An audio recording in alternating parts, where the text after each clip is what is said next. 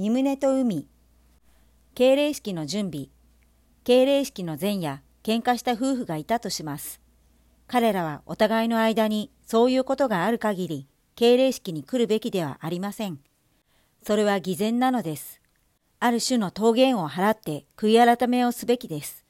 互いに謝罪すべきです。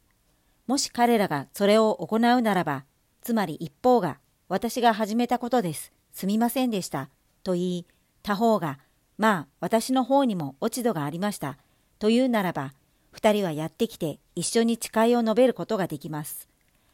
皆さんは心に葛藤を抱いた状態で天の前に出たいとは思わないでしょう。誓いは週に一度、月に一度、そして年に一度、心を洗浄する機会であるということが誓いの持つ深い意味なのです。皆さんは朝早く敬礼式を行っています。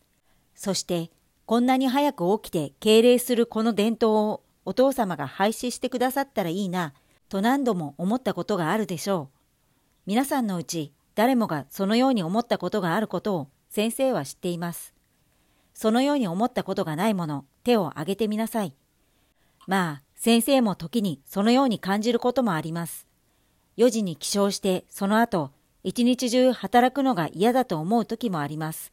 しかし、我々が自分を反省し、誓いの中で言っていることを考え、それと自分とを比べていけば、毎週毎週我々は良くなっていきます。自分を完成させるには時間がかかります。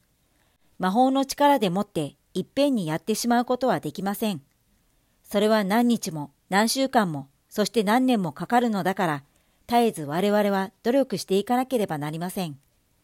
小学校を卒業するには6年かかります。天国へ行くための勉強をしているとして皆さんはそれを一晩でできますか？皆さんは曇り空を見て、ああ、今日は雨になるかもしれない。学校へは行きたくない。この嵐の中を行きたくないな、と言います。それができますか？それが許されますか？学校へ行きたいと思った日は数日しかありませんでした。大抵皆さんは疲れていたか、雨か雪が降っていたか、あるいはその他に何かがあったでしょう。しかし皆さんは毎日学校へ行きました。一日三度の食事はどうですか？それに疲れを感じることはありませんか？疲れたとしても何があろうとも皆さんは一日に三度食事をしますね。ではトイレに行くことはどうでしょうか？あまり立派な場所にないからという理由でトイレに行くのが嫌だった場合、しかしどうしても行かねばならないとき、皆さんはそれでも行くのを拒みますか？たとえその場所を使いたくなくても、行った後ではずっと気持ちが良くなりますね。皆さんは本当に疲れているかもしれません。やりたい気分にはならないかもしれません。しかしやった後でいい気持ちがします。だからそれをやります。敬礼式の時には皆さんはシャワーを浴びるか風呂に入って身を清めなければなりません。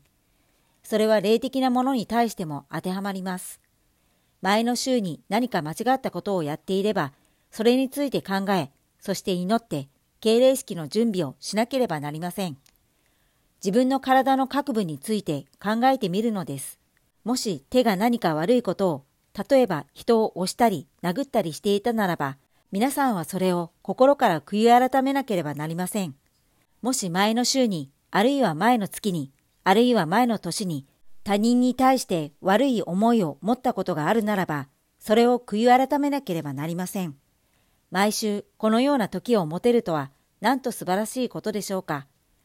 皆さんは自らを清め、準備することができます。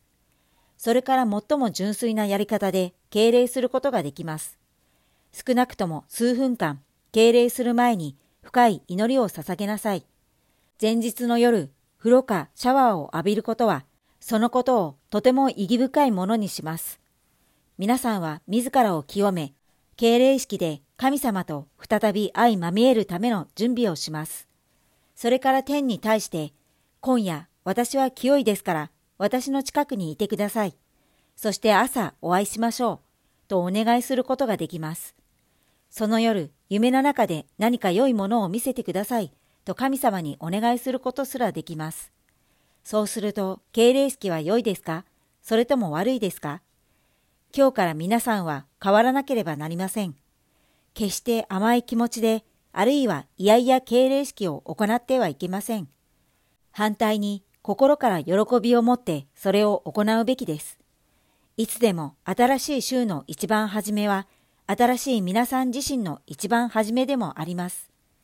自分自身や自分の配偶者、そして子供たちのことを思いながら、それらの関係に何か間違ったところがあれば、それを清めます。それほど敬礼式は真剣なものです。敬礼式を行えるというこの大きな特権を皆さんは骨の髄まで感じなければなりません。聖書は誓いを立ててはならない、先制してはならないと私たちに警告しています。これは人間が神様にそうするための条件を持たなかったからです。しかし、今はその基盤が打ち立てられ、皆さんは敬礼式に参加することができます。だからこのようにして神様の前に来れるということは、なんと偉大なことかということを皆さんは考えなければなりません。先生は皆さんが儀式的に敬礼式をやっているのではないか、ただ分からずに習慣としてやっているのではないかと心配しています。ユダヤ人たちがやむ気分、つまり食材の日にユダヤ教会へ行く時のように、皆さんもとても真剣で厳かでなければなりません。この儀式は家庭の中に天国を建設するためにとても重要なものです。わかりますか？今日の訓読はこれで終わります。このゴディブルは皆様のご協力によって成り立っています。詳細はゴディブル .org をご覧ください。